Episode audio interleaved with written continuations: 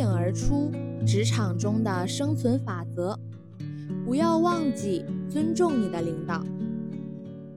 谁都希望自己的部下尊重自己，对自己、对部门表现忠诚。谁都不会容忍一名员工在进行工作、提出建议或提出申诉时超越自己的领导权。所以，对你的领导，你应该表示必要的尊重。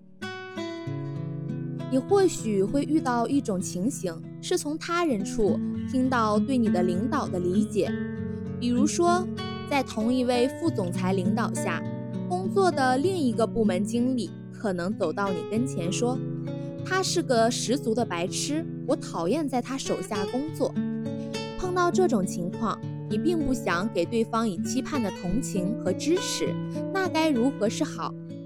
以下是一些行为指南：一、要求对方提供更多的详情，询问对方发生了什么事，使得他发出这样的抱怨。你可能会听到一则事例的详情，然后可以这样回答对方：他确实有点感觉迟钝。可是，如果你希望消除隔阂，你应该跟他讲。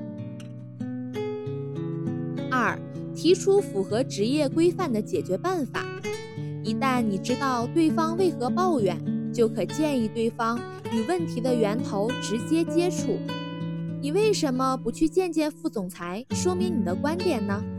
对他建议彼此做些让步，那么以后这种事就不会再发生了呀。三，表明你的忠诚，务必说明你尊重指令传播环节。你不应该加入留言或埋怨之中，只要他们并非建议性的，你甚至可以进一步现身说法。如果这事儿发生在我身上，我很可能去见他，把事情摊在桌面上谈。如果你和你的领导发生冲突，而你又不能直接解决这冲突，你或许不得不强调你作为部门负责人的地位，或在指令传播环节中越级报告。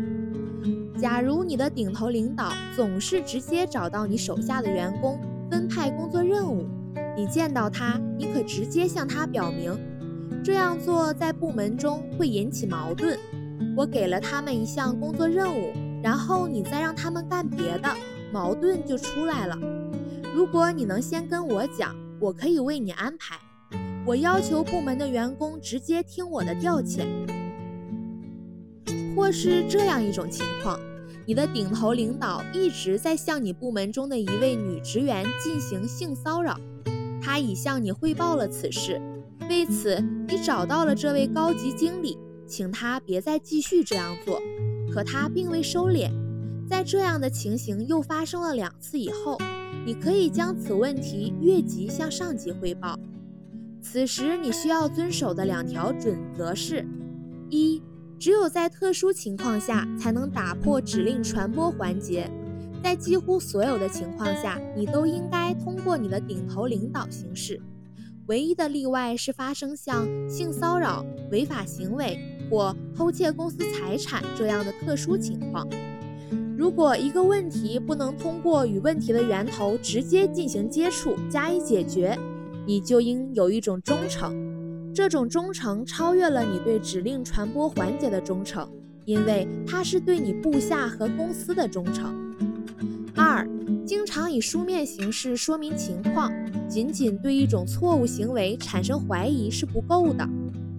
如果你打算提醒高层权力机构注意一个问题，首先，你要搜集事实依据，用文件的形式把它们记录下来，然后为证实你报告的情况做好准备。比方说，一份有关性骚扰的投诉必须包括受害人的书面概述。如果你的领导指示你假造材料，或在其他方面违反法律，在你正式提出投诉前，你应该写下详细的交谈记录。